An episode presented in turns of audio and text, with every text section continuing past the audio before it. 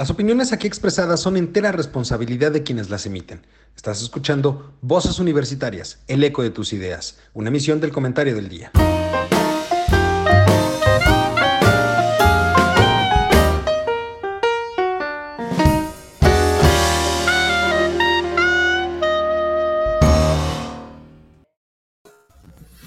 Hola, ¿qué tal? Muy buenas tardes, mi querido público culto y conocedor. Ya es miércoles, miércoles de Voces Universitarias. Y como cada semana, estamos aquí, esta mesa que usted conoce y conoce perfectamente para platicar sobre los temas más relevantes eh, pues de la última semana y que realmente tienen mucho que ver con lo que viene a fin de esta semana, este fin de semana que son las elecciones, en donde eh, se elige al gobernador en seis estados de la República. Una situación que ha tenido gran eh, digamos, cobertura mediática en los últimos meses, precisamente porque la totalidad de estos estados están gobernados por partidos de la oposición a Morena y se espera a ver qué es lo que sucederá finalmente este domingo. Y para poder platicar de esto, como cada semana, nos acompañan mis queridos amigos, compañeros y colegas. Juan, ¿cómo estás? Muy buenas tardes. Bien, bien, buenas tardes, listo y puesto y armado. Súper, qué gusto, doctor. Mi queridísimo Mario, ¿cómo estás? Muy buenas tardes. Don Eduardo, mi estimado don Juan, es un placer volver a compartir estos espacios y este tiempo con ustedes. Qué gusto tenerte, don Mario. Y como pueden ver, pues ya saben, hay un desobligado, como toda la vida, y ese desobligado se llama Carlos Chávez, que prefirió, dice, dice que está trabajando, ¿verdad? Yo creo que en justicia no me dejarás mentir, mi querido Juan, pues en justicia le corresponde el descuento correspondiente, ¿no? Ya no deberíamos de correr. pues, es que ya superó las tres faltas. No, no, es, que es sindicalizado, es sindicalizado de Pemex.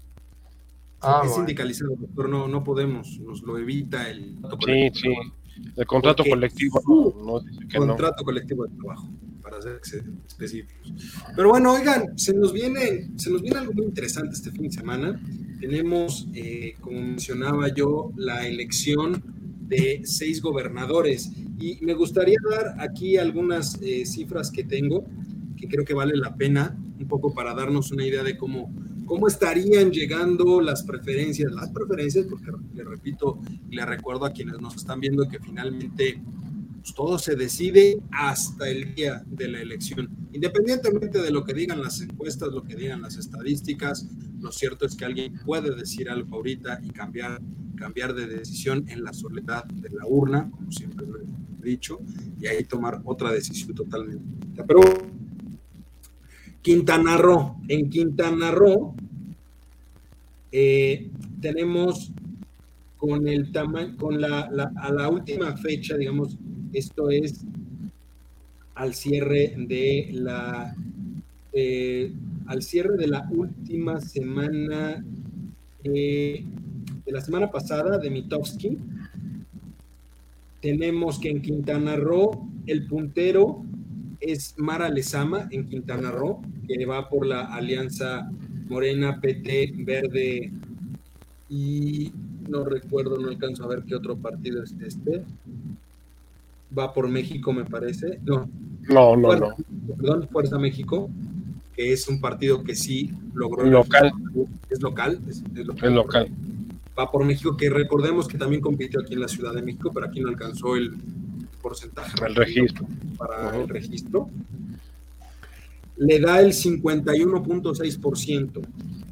El más cercano es Laura Fernández de la alianza PAN-PRD, también con otro partido local, con el 20.5%. En tercer lugar se encuentra José Luis Pech con Movimiento Ciudadano, con el 11.5%. Y hasta cuarto lugar se encuentra Leslie Hendricks del PRI con el 10.3%. Eh, son los cuatro eh, lugares que nos encontramos en Quintana Roo. Eh, a, mí, en específico de este estado, me llama mucho la atención que Movimiento Ciudadano está superando al PRI. Por muy poco, digamos, tiene 10.3 el PRI y Movimiento Ciudadano tiene el 11.5%. Aún así es una diferencia de poco más de un punto porcentual, 1.2 puntos porcentuales. Y, llama la atención porque Movimiento Ciudadano, hablar de que Movimiento Ciudadano le esté ganando al PRI, creo que ya es algo interesante.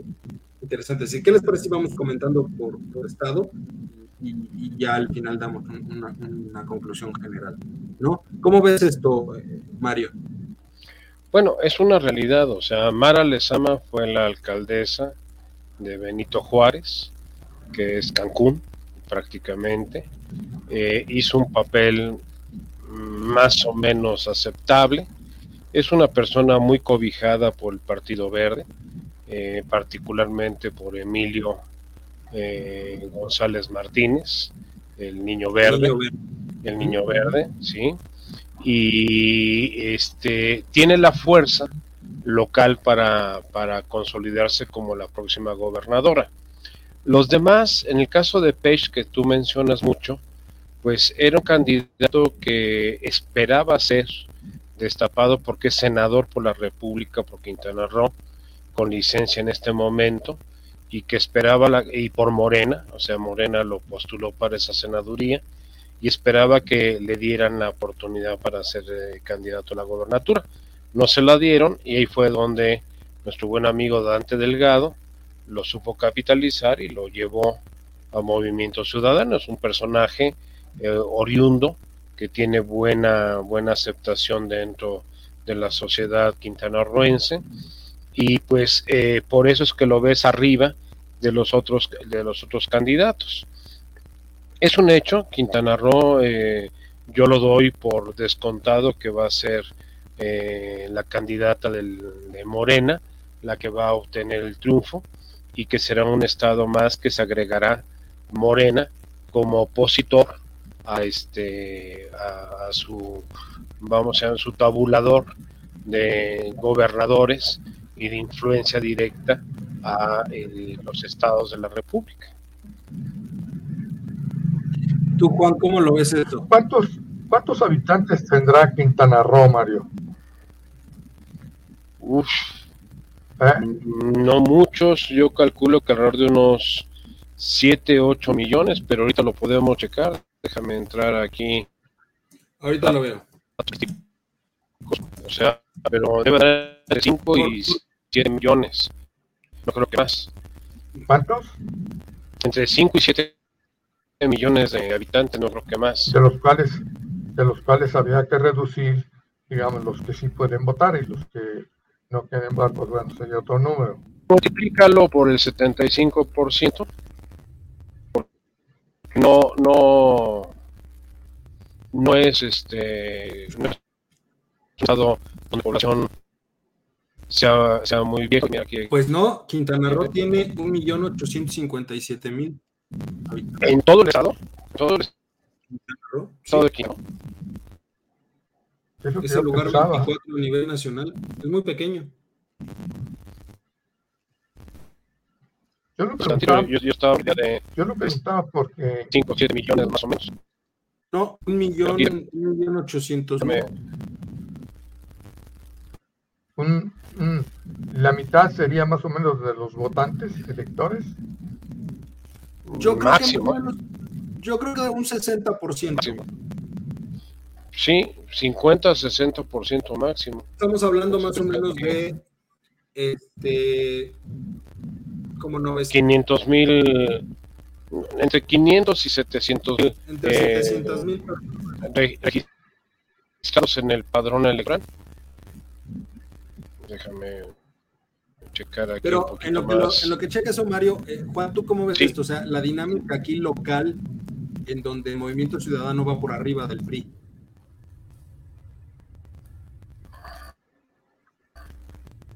Pero pues, bueno, ya que significa que vayan por arriba del PRI, desafortunadamente tengo que hacer ese tipo de comentarios, ¿no? O sea, no, lo, lo, lo que no es nada pasa es que, no, no, lo que pasa es que Quintana Roo es un, un, estado estratégico independientemente de su población fija por la población flotante que es el turismo y que es eh, ahora sí que el destino número uno a nivel internacional de nuestro país en aspectos turísticos. O sea, la derrama económica que tiene Quintana Roo es, mucho, muy alta. Sí, no, no, es, un estado rico desde el punto de vista de la afluencia turística y los servicios. O sea, es, una economía totalmente terciaria. Ahí no hay economía primaria ni secundaria. Es una economía netamente turística es uno de los principales puntos turísticos del país. Es el principal, es, el, principal. Tienes es el principal. Es el principal punto de, turismo en el país. Y lo junto con, diría yo que la península en general es el foco turístico de México, pero obviamente se lleva una mayor parte Quintana Roo, más que Campeche y más que Yucatán, por supuesto. Pero finalmente por, eso es mi duda, porque aunque sea un estado con una población muy pequeña, pues en realidad quien lo gobierne impacta de manera importante en la economía nacional. Precisamente por eso somos un país cuyo, eh, eh, digamos, cuya industria turística, cuyo clúster turístico, sobre todo en esa zona, es muy valioso. y creo yo que habla de una recomposición, que ya lo hemos mencionado muchas veces en este, en este espacio, pero habla de una recomposición importante respecto de, de lo que la población percibe. O sea, hablar todavía hace un par de años, dos, tres años, de que Movimiento Ciudadano pudiese superar al PRI, aún siendo una elección local, pues yo creo que nadie lo esperaba ni lo veía muy claro porque inclusive se sabía que si bien es cierto el PRI tenía o había perdido mucho de su capital político, todavía tenía buenos operadores a nivel local. Pero ahora creo que queda muy claro que no es así, ¿no? ¿O cómo ven ustedes? Aquí, según el dato que estoy revisando, tiene 1.857.000 habitantes. Eh, tiene el 1.5% del total de la población del país el 90% es urbana, e, ese es un punto muy importante, y 10% es rural. A pesar de ser un estado del sureste mexicano, eh, su composición social es más urbana por la parte turística, o sea, es un estado netamente turístico. Ahora, un dato, es el segundo aeropuerto más importante de la República Mexicana, después del Aeropuerto Internacional de la Ciudad de México del Benito Juárez. O sea, inclusive hay vuelos a nivel internacional que no llegan aquí a, la Ciudad de México y sí llegan a Cancún.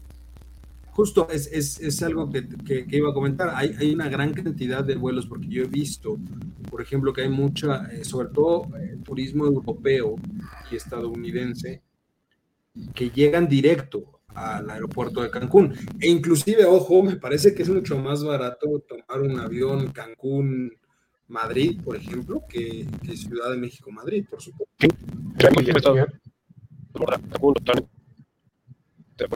Inclusive, el bus sigue volando, ahí sigue volando. No a la Ciudad de México, pero sí eh, te, te, trabaste un poco, Mario, perdón. Ah, perdón. Aeroflot, Aeroflot, la, la, la línea aérea eh, rusa, está volando México, eh, está volando a Cancún. No a la Ciudad de México, pero sí a Cancún. Fíjate que inclusive, ahora sí que pensando en, lucubrando, ¿no? A lo mejor el, el hub que se quería hacer, que no fue finalmente Texcoco, tal vez convendría más pensar en hacer un hub en Cancún o en la península que aquí en la Ciudad de México, ¿eh? Totalmente de acuerdo. Podría ser inclusive más rentable hacerlo allá. Hacerlo allá. Bueno, de hecho, la infraestructura del aeropuerto de Cancún, que pertenece a todo lo que es el grupo eh, Aeropuertos del Sureste, capitaneado por nuestro amigo, este, ay, el ex socio de Carlos, bueno, socio de Carlos Slim, este, se me fue su, su nombre, eh, que estuvo mucho, mucho tiempo como director de Telmex. Este, él, él, tiene toda la infraestructura para operar desde Cancún como el hub, que debe haber sido de Texcoco en un momento dado. No es difícil, no es descartable esa, esa posición. No, e, es que finalmente, ojo, para sacarte, ahora sí que la espina podría ser una buena alternativa, porque generas ahí, le inviertes un poquito más, generas la infraestructura para darle realmente la estructura de un hub, ¿no? Y finalmente eso apoya mucho a, lo que se buscaba en un momento, que es la captación de, recursos finalmente que se pueden destinar a esto. ¿no? Pero bueno, ese es el caso eh, de, Quintana Roo. Creo que la, diferencia entre el primer y el segundo lugar pues, prácticamente son 30 puntos. O sea, ¿tú ves, Juan, algún cambio o se lo lleva Morena? No, se lo lleva Morena. O sea, fíjate, si, si juntáramos, haciendo el ejercicio, si juntáramos la alianza PAN-PRD con el PRI, con Movimiento Ciudadano, tendríamos más o menos, son 30, 41, 43 puntos, más o menos. Entonces, eso los dejaría 20, 30, 41, 43 puntos aún así estarían ocho puntos abajo del puntero, que es este Morena. Entonces, en realidad, yo no veo una reconfiguración de la elección. Sería para Morena, ¿no? Bueno, hay una cosa muy importante. Ah, no, pero no, no, no, no le iba a mencionar. Es que mi mamá nació en Belice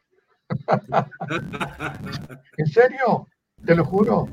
Mi abuela es de, Belice, tenía un acta de British de la, de la comunidad británica y mi mamá nació en Belice, precisamente.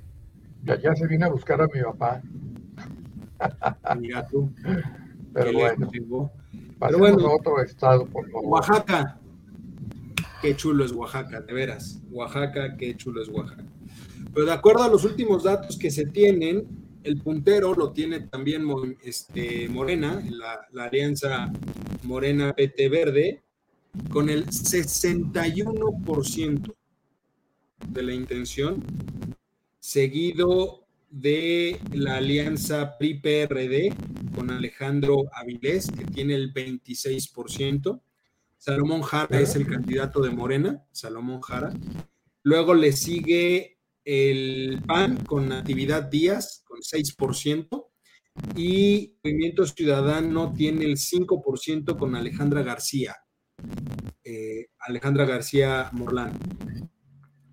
A ver, 61%. Eh, es que, lejos de lo que vamos a ver, me llama mucho la atención los porcentajes que hay en estas encuestas porque estamos hablando de candidatos, ahorita el que dijimos de Quintana Roo, 51%, aquí en Oaxaca 61%, y en todos los demás que vamos a ver son porcentajes que no recuerdo haber visto hace muchísimo tiempo. O sea, porcentajes que están por arriba de los 50%. O sea, no, no me explico, no me explico esta, esta, esta eh, porcentajes tan altos. Digo, por supuesto sabemos que son encuestas de salida, son encuestas tomadas de manera aleatoria que ni siquiera son representativas del padrón electoral de cada uno de los estados. Pero aún así hay una intención de voto interesante. Digo, en este caso 61% para, Salomón Jara. ¿Qué onda ahí con este, con, con Murat? operó en contra del PRI. Bueno, nada más hago un paréntesis. A la persona que me refería de Grupo Repertorio del Sureste, de Sura, es Fernando Chico Pardo. Fernando Chico Pardo es el que controla, que, que fue socio, o es socio de, Carlos, fue director de Telmex, efectivamente, y después se fue a todo lo que fue Grupo Aeroportuario del Sureste, en donde se supone que también tiene intereses el ingeniero Carlos Slim, y que él es la cabeza del grupo, Fernando Chico Pardo. Volviendo a tu pregunta, no, no, no te extraña, don Eduardo, estamos viendo las reminiscencias del juego político de la época de los años 70 del PRI, donde siempre eh, íbamos a carro completo. Lo extraño es que está al 60%, debe estar al 89, 90% las preferencias electorales. Ahora, el riesgo de esta elección En el caso de, Oaxaca, eh, Murat, Murat eh, le, ha entregado en bandeja de plata la gobernatura de Oaxaca a la 4T, en particular al presidente López Obrador, esperando tener algún beneficio como otros exgobernadores que le entregaron igual la plaza a López Obrador y acabaron siendo embajadores en alguna parte del mundo. Me refiero a Chirino allá en este en, este, España. Entonces, el, joven Murat, con su juventud y con la pésima asesoría de su padre, este, de José Murat, pues está pensando que va a acabar como parte del gabinete. Él, él no, no quiere una, una embajada, él quiere ser parte del gabinete de presidencial e inclusive en sus sueños de hongos alucinógenos de María Sabina, eh, propia de, la zona de Oaxaca, piensa que puede llegar a ser el candidato oscuro de, de Morena a la presidencia. Entonces, por eso es que se está entregando la plaza con esa singularidad. Me adelanto un poquito, lo mismo está pasando en Hidalgo, con Omar Fayad. Omar Fayad y Murad están sobre la misma línea. Obviamente sus raíces eh, sirio-libanesas pues los hacen ser muy negociadores ante las situaciones del poder y están buscando posiciones a futuro.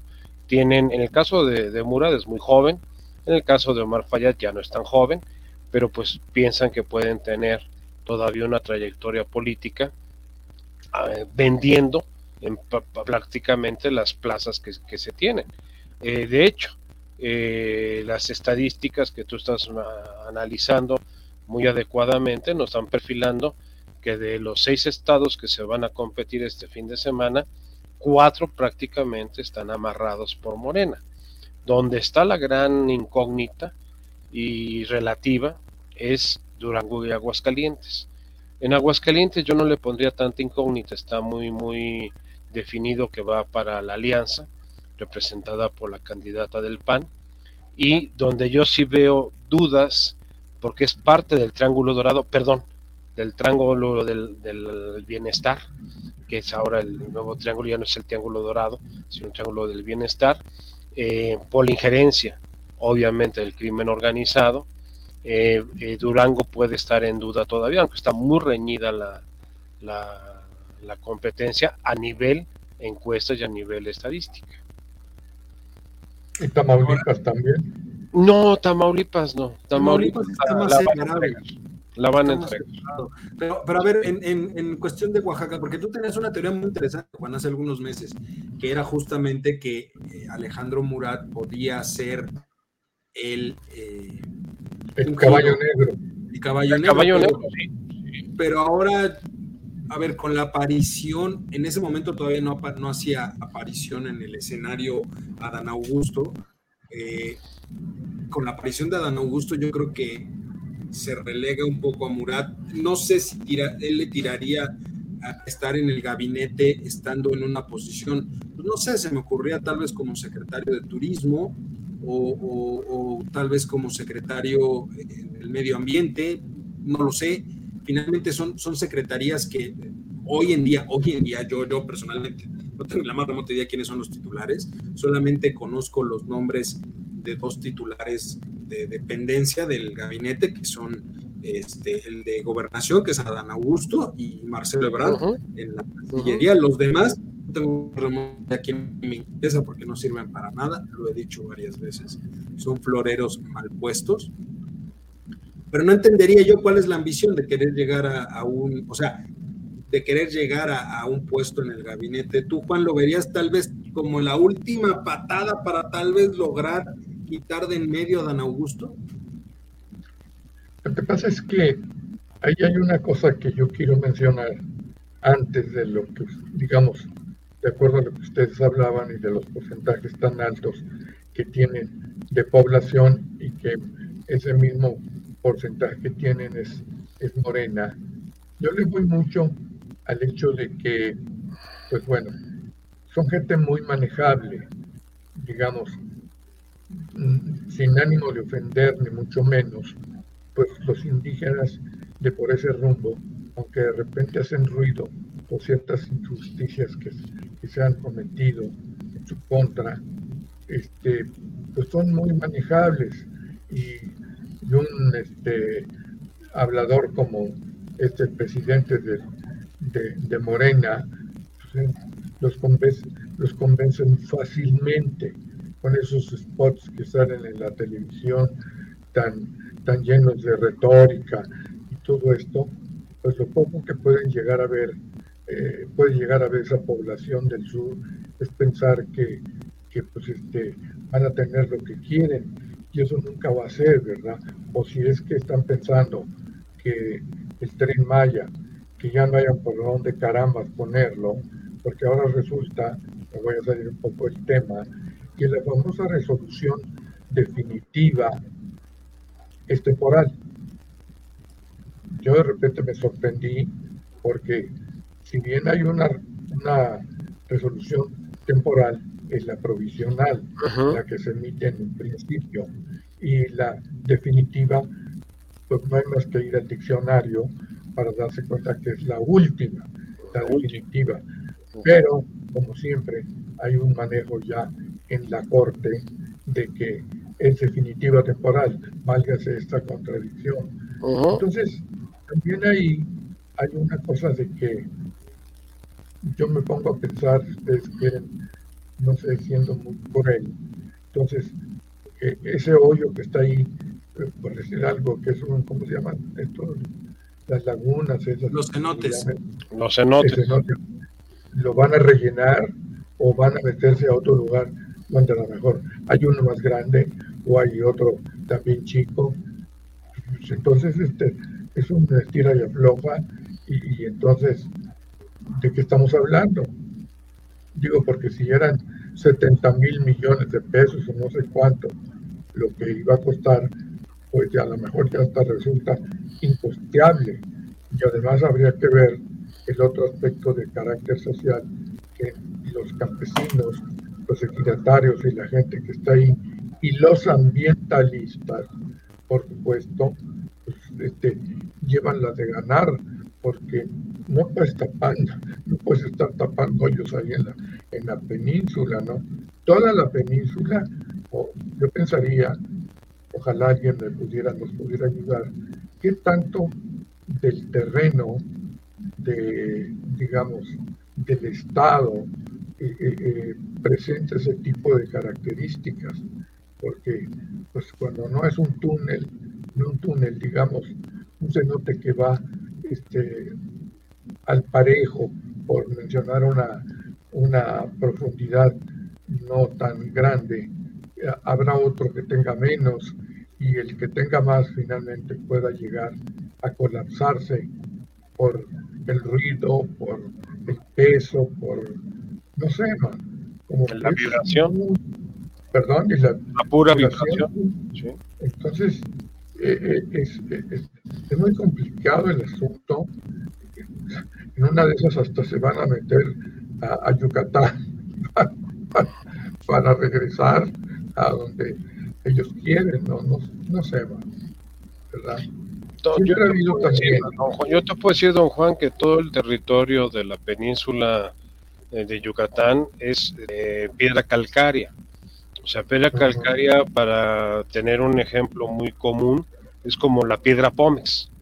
O sea, es, piedra totalmente calcinada que supuestamente eh, los geólogos han hecho los estudios correspondientes y consideran que ahí fue el impacto del famoso meteorito que acabó con este con la época de los este, dinosaurios. ¿Por qué? Porque ahí pegó, ahí generó tal calor este, este impacto que la Tierra se calcinó literalmente y por eso la península tiene este tipo de eh, eh, textura eh, teutónica y textura geológica que hace que sea totalmente porosa. Entonces no puedes anclar en tierra firme lo que llamamos aquí en, el Valle de México, por ejemplo, llegar a, punto sólido. Aquí tenemos mucho manto freático, mucho lodo, mucha arcilla. Sí, pues hay un punto donde tocas, toca roca y ahí es donde se cimientan las construcciones. En el caso del territorio de la península de Yucatán, no lo hay. Entonces, por eso, desde la época porfiriana, No se construyó más líneas férreas en la península por la misma razón. Las únicas que se pudieron construir fue al norte, o sea, la parte de Yucatán, que es el, tren que dejó desde las épocas porfirianas y que sobre él está haciendo el trazo de las primeras de los primeros tramos del tren Maya, pero la parte de lo que es la Riviera Maya, la parte de lo que es eh, Playa del Carmen, toda la parte de Cancún, ahí no se puede porque es tierra totalmente calcárea. No vas a tener dónde cimentar eh, las estructuras para que soporten el peso y no solamente es el peso, es la, la vibración y el movimiento que va a generar el paso de, los, del tren y sus convoys a través del, tren Maya. Pero ha sido una terquedad de que pues alguien que es un ignorante, que es un inconsciente, que piensa que, lo dice él, se puede hacer y no, no se puede. Por eso, pero es de impacto electoral puede tener esto? Porque en realidad, mezclando un poco lo que los dos mencionan, una cuestión técnica, pero también una cuestión de manejo de las personas que mencionaba Juan hace un momento, pues finalmente sí debería de haber un costo electoral. Y no lo estamos viendo, o sea, eh, volviendo a, Quintana Roo, hay un 51% Mara Lezama y, y, no le veo yo mayor eh, golpe electoral que ese. Y, y, es preocupante porque por un lado tienes mucha gente diciendo que está descontenta, que no lo quiere y demás, pero por otro lado tienes estos porcentajes, que es lo que a mí me llama la atención. Pero ahorita lo que habíamos... La, la, realidad con la encuesta, pues. No, no, don Eduardo, lo veíamos ahorita en las estadísticas. Si el 90% de tu población que puede votar está metida en el sector terciario, o sea, turismo y servicios, ¿tú crees que les va a importar la parte ecológica? No, ese es el 10% de la población que vive dentro todavía del ámbito rural. Esos son los que están en contra. Es, un, es una minoría. Ese 10%, don Mario, ya, ya, le logró parar varias veces la obra con Amparo. No, ese 10% no ha hecho absolutamente nada. Quienes están haciendo son ambientalistas a nivel internacional, apoyados por ONGs, organizaciones no gubernamentales, y por un grupo de activistas y de eh, intelectuales y artistas que están en contra porque están conscientes de la problemática que hay. O sea, es, un grupo muy reducido. O sea, el, el 90% de la población de Quintana Roo está metida en, el ambiente turístico y si eso les va a dar beneficio de traer más turistas y va a llegar más gasto, lo van a dejar. ¿Tú sí cuadrarías la realidad con la encuesta? Totalmente, totalmente. Ok, pero a ver, regresemos a Oaxaca porque nos desviamos un poquito del tema. Te preguntaba yo, Juan, este, Ah, te entregó, ya Mario dijo que sí, ¿tú qué opinas? ¿Entregó la gubernatura a Murat, a, Morena? Pues parece ser que sí, ¿no? Porque por ahí la misma idea que tú mencionabas hace rato era también un poquito el rumor que se manejaba de que este muchacho, este gobernador, es una gente muy querida por Andrés Manuel en una de esas no tiene los tamaños, pero pues caray, la, la, pelota está, está por ahí, por ese lado. Ahora, ya en los términos actuales ya ha cambiado la fisonomía o, o, esas circunstancias de que pudiera ser el caballo negro. Ahora él, por la edad que tiene, pues bien podría buscar competir para la siguiente, para el 30. No, bueno. O sea, no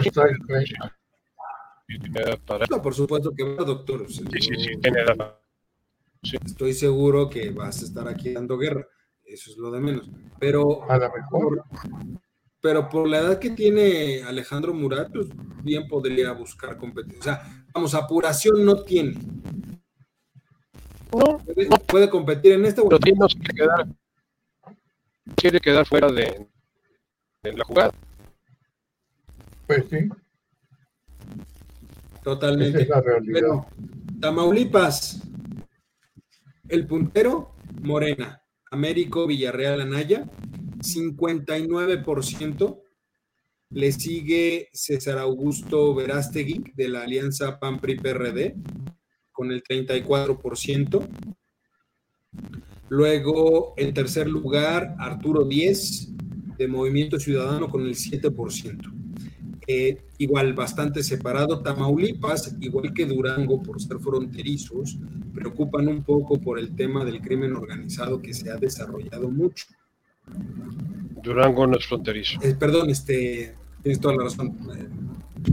Eh, pero preocupan por el tema, lo estoy confundiendo con Chihuahua. este, O sea, el, el, triángulo dorado es Chihuahua, Durango y Sinaloa. Sí, tienes toda la razón. O sea, y la frontera es Chihuahua. Sí, tienes toda la razón. Y este, digo, justamente por eso preocupa, porque también Tamaulipas es uno de los estados donde se ha incrementado de manera importante el nivel de violencia y el nivel de eh, penetración, digamos, del, narcotráfico en todas las esferas, sobre todo en las cuestiones de seguridad. Entonces, aquí la, el puntero sigue siendo Morena, eh, Morena PT Verde, la alianza, yo no le veo ahí mayor reconfiguración, ¿eh? tampoco. O sea, se la va a llevar Morena, creo que de calle, y, pero seguiría siendo la misma idea de Durango, ¿no? Del estado de Durango. Tenemos ahí un problema, es narcotráfico. Totalmente, es, es una elección de carteles. Eh, cabeza de vaca representa a un grupo del narcotráfico en esa zona y Américo Villarreal representa otro grupo de narcotraficantes en esa zona. O sea, es una elección netamente de narcos. O sea, ahí no hay vuelta de hoja. Creo que el estado más dominado por, por el crimen organizado y por el narcotráfico está Tamaulipas, porque es una plaza, una plaza clave en el manejo de, del tráfico de drogas. Era lo que antiguamente tenía este, lo que llamamos el cartel del Golfo, y que eh, se manejaba por, por este Abrego, por eh, García Abrego, que era el, el, capo de esa zona y que reportaba directamente a Carlos Salinas de Gortari. Ese fue por lo que fue tan poderoso el cartel del Golfo en ese periodo de tiempo. ¿Por qué? Porque es la puerta. Si vemos, es el estado Tamaulipas que tiene Matamoros, que tiene este, Reynosa y que tiene Laredo, Nuevo Laredo. Ciudad Victoria. y Ciudad, Victoria. Pero las tres fronteras críticas es eh, Matamoros con Bronzeville, este, Reynosa con McAllen y Nuevo, y Nuevo Laredo con Laredo. Y Laredo en particular es la, frontera más importante en lo que es el movimiento de mercancías para nuestro país, porque es la más corta a, diferencia de Tijuana.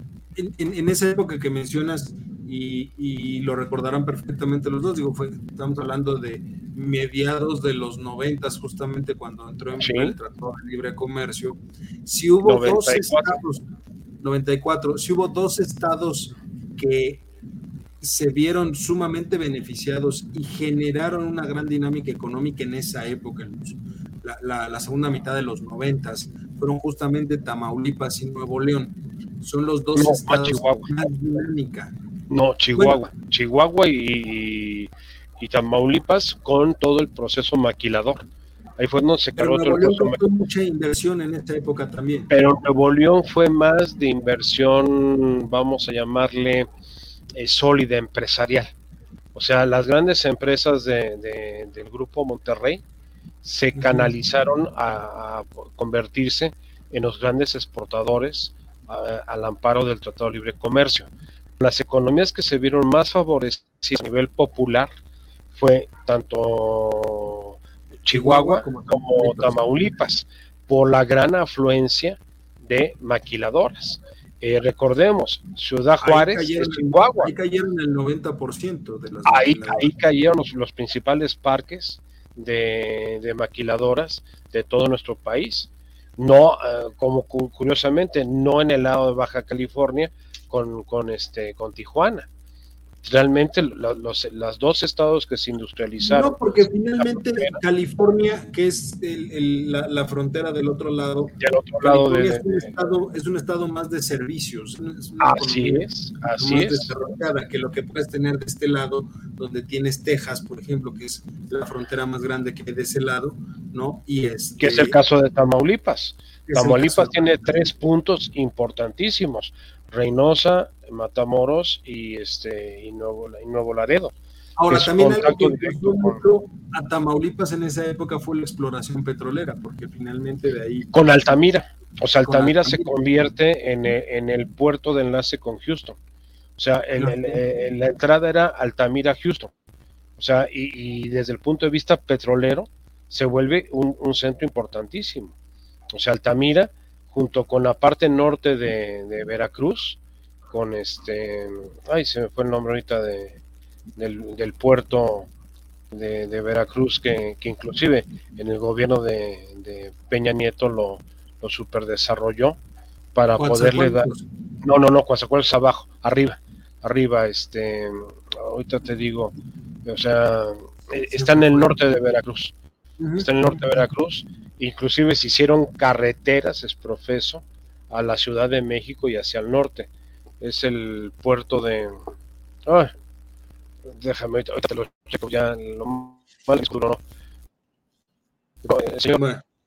pero, no ves cambio no ves cambio también ahí, se lo lleva Morena. No, no, definitivamente, definitivamente. O sea, ahí, ahí se lo va a llevar a Américo Villarreal es, es un capo de muchos tiempos dentro de la política priista, priista este, dentro de la política tamaulipeca y muy vinculado con los, con los grupos de, narcotráfico y crimen organizado.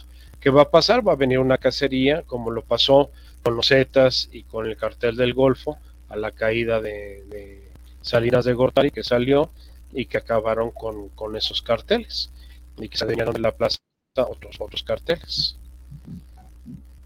Bueno, ya que estamos en la zona, hablando de Durango, ahí la diferencia es mínima, pero ahora el puntero lo tiene la, la, este, coalición, la alianza PAN-PRI-PRD con Esteban Villegas, tiene el 51% contra el 46% de Marina Vitela, que es la de la alianza Morena PT Verde, pero digo, a diferencia de los otros, aquí sí hay una diferencia pequeña, ¿eh? estamos hablando de cinco puntos, cinco puntos porcentuales de diferencia, aunque es a favor de la alianza.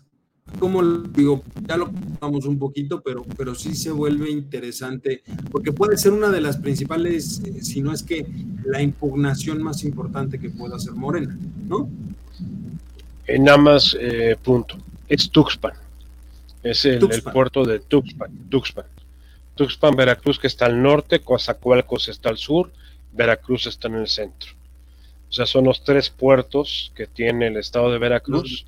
Tuxpan es el del norte y que es el que está trabajando con Altamira y vinculado con Houston. O sea, desde el punto de vista estratégico de comercio internacional, son los tres puertos, Tuxpan, Altamira, canal de logística Exactamente que se está siguiendo. Porque Veracruz está más enfocado, curiosamente, a Europa. O sea, Veracruz, el puerto de Veracruz, el tradicional, es el que está más enfocado hacia la zona de Europa. En cambio, Tuxpan es el que está enfocado más hacia... Sí. Y es el triangulaje natural, ¿no? Inclusive para los para Estados Unidos y Canadá, bajarlo Totalmente. bajarlo a Tuxpan y, bajar, a, bajar a Tuxpan les queda más rápido y en el sexenio de, Peña Nieto se inauguraron las autopistas de doble vía a Tuxpan para llegar directamente. Es una, chulada esa carretera, ¿eh? Yo la he circulado varias veces, la México-Tuxpan, y es una chulada, de carretera. carretera, ¿eh? De veras. y si tú has escuchado las noticias, nunca hay problemas en esa carretera.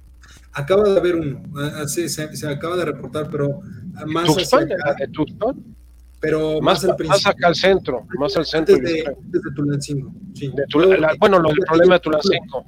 Es la que yo circulo comúnmente para ir a Tulancingo, pero porque es, corrida la México-Tuxpan. Y de este lado empieza a haber eh, problemitas tirando al centro, como bien El evento de Tulancingo fue lo de esta chica que chilena que se iba a casar y todo esto. Sí, pero para los trailers no tienes problema. O sea, los trailers no, tienen. es, una chulada, repito. la, carretera es una chulada para manejarla. Ahora, volviendo a, lo, a, lo, que tú comentas de. ¿Perdón? Volviendo al, al, caso, a Durango. Durango, mira, para mí es una incógnita. Eh, se me hace muy extraño que se haya cerrado tanto y eso puede ser presión de la misma sociedad duranguense que está harta de, pues ahora sí que de gobernadores que se han vinculado tremendamente al narcotráfico. Eh, Durango, eh, Sinaloa y Chihuahua, es famoso Triángulo Dorado, eso, eso viene no de uno o dos sexenios atrás, eso viene de la época de la Segunda Guerra Mundial. Era el principal centro productor de marihuana para exportación a Estados Unidos que se hacía vía Nuevo León con el famoso Juan Nepomuceno que eh, llevaba la, la, marihuana para abastecer al ejército norteamericano durante la Segunda Guerra Mundial.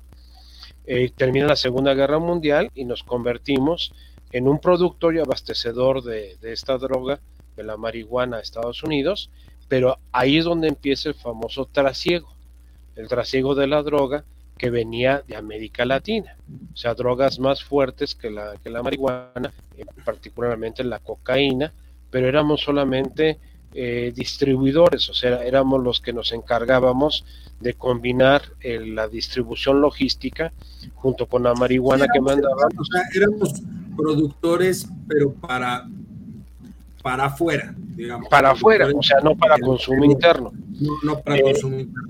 ¿Qué es lo que ha sucedido? Que ahora ese triángulo dorado, pues ya no es dorado, ya es de oro. ¿Por qué? Porque no solamente es marihuana lo que se produce, sino también se produce amapola, que tiene las características de que sabemos que es la heroína, que, es, eh, que es el opio, y, aunque ahorita está de moda entre los consumidores de Estados Unidos el fentanilo, bueno, pero también el fentanilo tiene reacciones, es como el problema que vemos ahorita de los eh, estos este ay, los sustitutos del cigarro, los este, los vapeadores. Los, vapeadores, gracias, los vapeadores en, en que han sustituido la droga tradicional o convencional por una droga totalmente sintética. Entonces ahí, ahí es donde te No me acuerdo dónde lo escuché, creo que en algún foro que ha habido que, he visto. Alguien decía, efectivamente, dice, nosotros pasamos de ser exclusivamente productores a tener un mercado de consumo importante. Pero decía esta persona, la verdad se me fue ahorita el nombre, decía esta persona, pero la gran diferencia es que la nuestra era droga natural. Sí, sí, y ecológica. Y hoy, la gran comercialización es de drogas sintéticas. Sintéticas. es mil veces más perjudicial. No, no voy a decir, decía esta persona, no voy a decir que la droga, la, marihuana, la heroína, no voy a decir que no dañen a las personas. No, no, no. pero el daño es menor ¿no? Que Los efectos secundarios. El efecto secundario de una droga sintética es inmediato porque es, es, químico el asunto, entonces afecta de manera directa, mientras que las otras pues, te perjudican, pero es por un exceso realmente de, de consumo durante el tiempo. Mira, yo pienso que el eslogan de consumo con medida es una realidad. Eh, las drogas siempre han existido en toda la historia de la humanidad, desde tiempos inmemoriales. Eh, el, uso de los inciensos, entre comillas, en los rituales este, místicos religiosos, era para crear estados alterados de conciencia. El peyote, eh, simplemente. El peyote, el peyote, el peyote sagrado era para eso, para que los sacerdotes pudieran acceder a otros niveles de conciencia que les permitieran hablar con la deidad superior. A ver, don Eduardo, ¿Tú crees que los eh, eh, indios pieles rojas del norte de, América fumaban la pipa de la paz con tabaco? Pues yo te aseguro que no. que lo que se fumaban en la pipa de La Paz era cualquier otra cosa que me digan. No pregúntenme también a los yaquis. Exactamente, que, que los elevaba a otros estados alterados de conciencia. O sea, siempre ha existido eso.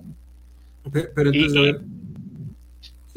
el, impacto entonces de, del, narcotráfico es lo tú consideras que es lo que ha hecho que se empiece a cerrar sí. la, diferencia de, las encuestas. Porque es interesante, realmente en algunos casos, así, y se sabe, porque sucedió en, en, este, en otras elecciones, que se asume que el narcotráfico intervino y eso generó que uno de los candidatos levantara de manera importante, ¿no? Eh, que tenemos el caso ya del que ganó apenas el año pasado, ¿no? Este, Aguascalientes. no, no, Aguascalientes, no, Aguascalientes va no, no, no, Nayarit. Nayarit. Nayarit, que ganó Nayarit. Este, Pero en este caso, por lo que entiendo, estamos hablando de que son los distintos grupos de narcotráfico los que están apoyando a distintos candidatos, lo cual está cerrando de manera interesante las elecciones y está haciendo que no existe un puntero tan claro como en otros estados y, y, que sea mucho más complicado. Y por eso, repito, Morena seguramente será el primer estado que quiera impugnar. Yo te diría que en el caso de Tamaulipas y de Durango, quienes están disputando realmente no son los partidos políticos, es, es eh, la, narcopolítica que tenemos en este país ya infiltrada en este momento. ¿Dónde se consolidó el fenómeno? Hace un año, en las elecciones de toda la costa pacífico. Cuando la costa pacífico se nos pintó completamente de morena, fue por candidatos apoyados por eh, los narcos. Esa es, esa es una realidad. Y principalmente el, grupo que está dominando en este momento es el cartel de Sinaloa. O sea, el Chapo es, es quien está dictando las reglas del juego en este momento a través de pues de su estructura que tiene en este momento que no es solamente de México, eh, cuidado. O sea, los carteles mexicanos de la droga no son locales, no, no, no, y menos Y menos el del Chapo, mucho menos el del Chapo. Están manejados a nivel internacional. Si hubo un, cártel que logró una expansión internacional fue justamente el cártel de Sinaloa. ¿Y por qué? Porque Félix Gallardo le enseñó al Chapo la, potencialidad que tenía, porque, porque Félix Gallardo es eh, contemporáneo de Pablo Escobar Gaviria y vio cómo Pablo Escobar Garibia llegó a ser un momento el, dueño de Colombia, no el presidente, el dueño de Colombia. Entonces, eh, eh, a punto de convertirse oficialmente en el presidente del país, fue, fue senador de, la República en, Colombia. A ese grado llegó la predominancia del, cartel de, Medellín. Entonces, eh, lo estamos viendo repetido ahorita. O sea, por desgracia, el volver al pasado de nuestro actual presidente de refugiarse en los años 70, eh, nos está trayendo otra vez a esa temática. Ahora, yo te doy un dato. ¿Cómo es posible que el fin de semana la comitiva presidencial que acompañaba al presidente es detenida por un retén de los narcotraficantes? y les pasan listas su última declaración de que se ponen muy locos por... Ay, sí, hay, hay, qué tanta exageración. Pobrecitos, o sea, buenos muchachos, o sea, estaban vigilando la carretera. Hombre, Eduardo, ya esas declaraciones ya están fuera de todo contexto. No, no, no, a ver, lo he dicho una mil veces y tú sabes muy bien mi, postura en, ese tema. Es, el hombre ya está fuera de sí. O sea, yo lo he dicho desde hace mucho tiempo. El hombre ya es demencia, lo muchas, muchas de, las declaraciones. Pero a pues, ver, tampoco. A, mí más me preocupa, déjame decirte que a mí más me preocupa que no sea una demencia, ¿eh?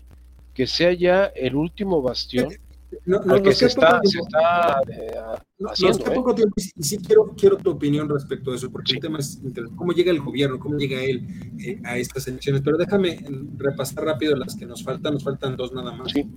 Este, allá en mi tierra, en el estado de Hidalgo, lleva también el puntero es este, Morena con Julio Menchaca, 65.4%, le sigue la alianza con Carolina Villano, 27.2%, luego está el eh, Movimiento Ciudadano con Francisco Javier Berganza, 4.9%, y en último lugar el Verde con José Luis eh, Lima, 2.5%, pero aquí me llama la atención que el Verde eh, haya ido solo, que no haya decidido unirse a la alianza como, lo, había, venido haciendo. No me extraña, me llama la atención, porque no es un estado, digamos, en el que el verde esté muy bien parado, que digamos.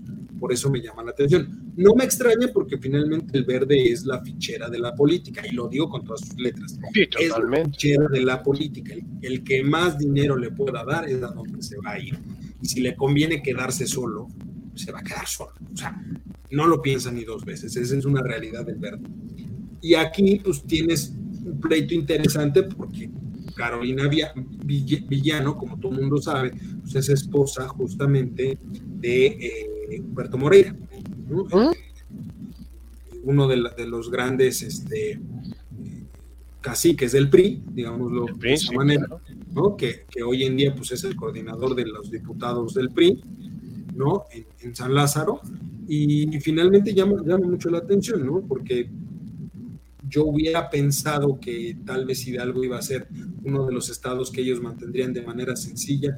Veo que no, te lo digo también por lo que yo he podido observar en el estado y el tiempo que en este periodo de, elecciones que han dado yo por allá viendo, viendo cosas, pues llama la atención porque sí, efectivamente le están metiendo mucho billete, mucho billete a la campaña de, de Julio Menchaca pero también creo que están jugando en contra de Carolina y eso queda claro que muy probablemente sí el gobernador Omar Fayad haya decidido, eh, pues si no entregarlo en bandeja de plata como se puede ver en, el caso de Oaxaca, no, sí decidió pues, hacerse de la vista gorda, ¿no? Es decir, no, no me meto, literalmente, no me meto, ¿no? No salgo tan raspado, todos felices y contentos, porque, porque sí, creo que la, campaña de, Carolina es muy blandengue, o sea, no es la campaña priista que yo llegué a ver con Omar Fayad hace seis años, no es la campaña priista con Osorio Chong hace 12 años, no es, o sea, sí es una campaña floja, es una campaña eh, poco atractiva, ¿no? Desde, totalmente. Y me llama la atención porque tienes aún, el, panismo en Hidalgo no es muy eh, sólido, que digamos, pero ha dado batalla durante un par de años. El PRD no pinta para nada en, la zona, pero el PAN había logrado ganar algunos puestos. Y creo que están jugando, sí están jugando en contra de, esta candidatura, y es lo que tiene Julio Menchaca a la, cabeza. Que dicho sea de paso, Julio Menchaca hace mucho tiempo quería la gubernatura, la buscó en su momento en el, en el PRI y, Osorio Chong, en aquel entonces el gobernador, se decantó por Omar Fayad, que finalmente Omar Fayad tenía algo que no tiene Julio Menchaca, que en ese momento estaba como senador de la República, entonces tenía mucha mayor exposición y era mucho más fácil apoyarlo. Eh, si tú, tú me acabas de hacer una narración extremadamente amplia, de lo que es el priismo en el estado de Hidalgo. No va a ganar Morena, está ganando el PRI y las fuerzas fácticas del PRI, representadas por Julio Menchaca. Eh, el compromiso que tenía Omar Fayad para una candidata con estas características es parecido al que tuvo eh, Calderón con este Josefina Vázquez Mota. Que ok, ahí va la, candidata presidencial del PAN, Josefina Vázquez Mota, y Calderón la apoyó, y al final se decantó por este Peña Nieto. Lo mismo está haciendo el señor Omar Fayad, ¿no? O sea, el PRI no, sale de, de, Hidalgo, el PRI se queda, nada más que ahora se va a llamar Primor. ¿Por qué? Porque va a utilizar las fuerzas fácticas que tiene ya establecidas en el Estado para apoyar la gobernatura de, de Menchaca para que gobierne como un buen priista, con una buena relación con el centro de la, de la República, en este caso con, López Obrador. Recordemos el escenario eh, que estamos viviendo ahorita. Ya el poder de influencia de la presidencia de la República está en la parte de la pendiente de caída. Ya no es el López Obrador de hace dos años o tres años, no. Ya es un López Obrador que ha tenido todo este año una serie de derrotas en donde le han bajado totalmente, por eso se ha radicalizado tanto en su discurso y nos ha mandado a todo el mundo al carajo. ¿Por qué? Porque ya no tiene más argumentos. O sea, el argumento con el cual descalifica la, la oposición es con mandarlos al carajo. Entonces, eh, lo que están jugando inteligentemente los grupos de poder, el, el, PRI, el PRI es un partido que carece de ideología desde su nacimiento, desde Plutarco Elias Calles, desde Lázaro Cárdenas, desde Miguel Alemán, que lo, fueron reconstituyendo en las diferentes fases del Partido Nacional Revolucionario, el Partido Mexicano de la Revolución y el Partido Revolucionario Institucional, eh, he sido un, partido eh, pragmático, el cual se adecua para qué? Para conservar el poder lo demás no importa. Fue un, partido de Estado, o sea, es de que sí, un partido de Estado. Un partido de Estado cuya ideología es el Estado. Es el Estado. Cuando está en control del Estado. El problema Exactamente. es que desde que perdió mayorías la primera vez en el 97, 97. perdió mucho, digamos, justamente eh, la, la poca ideología real que tenía, porque con la alternancia viene un cambio institucional lo cual los obliga a ellos a, pues, contradecirse necesariamente por, la, forma en la que nacieron. ¿no? Sí, sí, si hiciéramos un estudio político ideológico, el PRI es un partido de centro híbrido. O sea, ni es izquierda ni es derecha. Y como diría el clásico, todo lo contrario. en veces para acá y en veces para allá. Y en veces para, para donde se, para donde consiguen mejores beneficios. esa es una realidad. ¿Qué es neoliberalista? No, ¿Qué es comunista? No. ¿Qué es socialdemócrata? No. ¿Qué es el PRI? PRI. Pues sí, porque ya lo fue todo. O sea, ya pasó por todas las etapas. Ha, sido todo y seguirá siendo todo. Es camaleónico. Comunista, socialdemócrata, demócrata, ha sido de todo. Oye, nos falta uno. Aguascalientes. Eh, ahí sí hay una diferencia muy clara a favor de la, de la alianza de María Teresa Jiménez, eh, PAN PRI PRD con el 54%, y luego le sigue Nora Rubalcaba con el 36%. Dicho sea de paso, le acaban de sacar un, este, escándalo hace poco a, Nora Rubalcaba, recordemos que ella era la, titular de los programas sociales a nivel federal.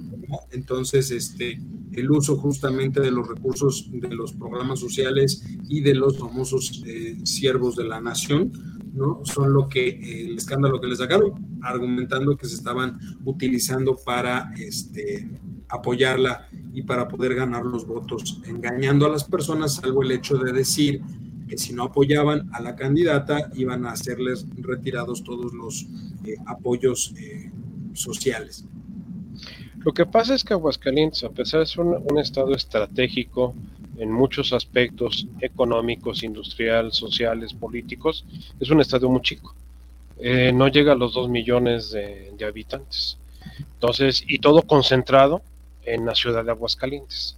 O sea, el 70% de la población del estado está concentrado en la ciudad de Aguascalientes.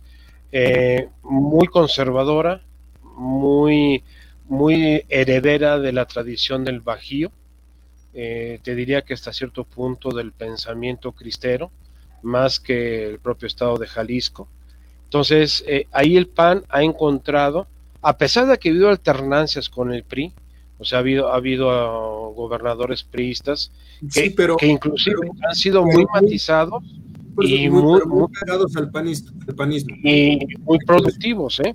Desde el Güero Landeros, eh, que, el que creó la infraestructura y que llevó a Nissan a, Aguascalientes en la década de muy productivo, ha sido un estado muy productivo. Sí, totalmente, muy productivo. Entonces, no van a perder esa estabilidad. Entonces, por eso se van y, va a ganar de calle la candidata de la alianza, que en este caso la alianza la representa el PAN. No es un candidato del PRI ni del PRD, es un candidato del PAN. Entonces, ahí la va a ganar y la va a ganar sin discusión. En conclusión, yo te podría decir que de las seis, cuatro están prácticamente amarradas a, Morena, dos eh, están en, en entredicho y de esas dos, una, que es Aguascalientes, prácticamente va, va a ser ganada por la alianza. Y la que es interesante observar es la de Durango, porque ahí va a determinar mucho lo que va a ser el futuro del Triángulo Dorado. Y te doy un elemento de análisis. porque una semana antes de las elecciones la gira presidencial del fin de semana fue en esa zona? ¿Será porque quieren reforzar la posición del, candidato. De la vida. Mera coincidencia, no era coincidencia de la vida. Oye, este, pues hay que ver, finalmente lo, eh, yo creo la próxima semana, independientemente de que tendremos eh, por ahí un tema especial, pues yo creo que valdría mucho la pena que analicemos finalmente cómo quedaron las elecciones, eh, cómo se encuentra, a, yo, a mí me gustaría, porque no pudimos tocar ahorita, cómo se encuentra, cómo llega el gobierno a, estas elecciones y después de, este, de esta victoria, cuál es la reconfiguración, porque justamente ahí es donde van a poner la carne, en el, eh, van a echar toda la carne al, asador en esos estados para con miras al, 24. Pero yo, este yo, yo, yo te diría que como un comentario final, evocaría al filósofo del fútbol mexicano.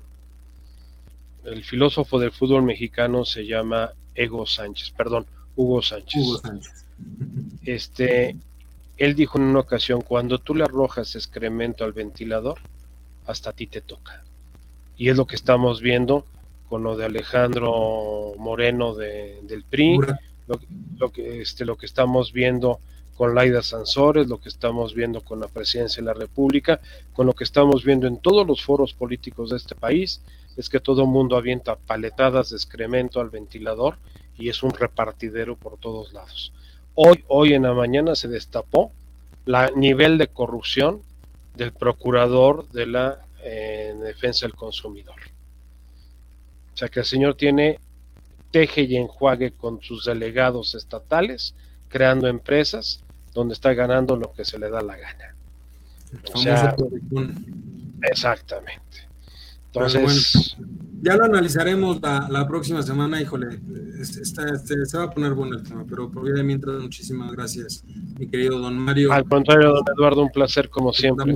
un, saludo a Juan que tuvo problemas de... Algo se le complicó, sí, me imagino. Con no pasa nada, nos vamos viendo y escuchando la próxima semana, cuando sea de nuevo tiempo de estas voces universitarias. Cuídense mucho y tengan un excelente cierre de miércoles. Buenas noches.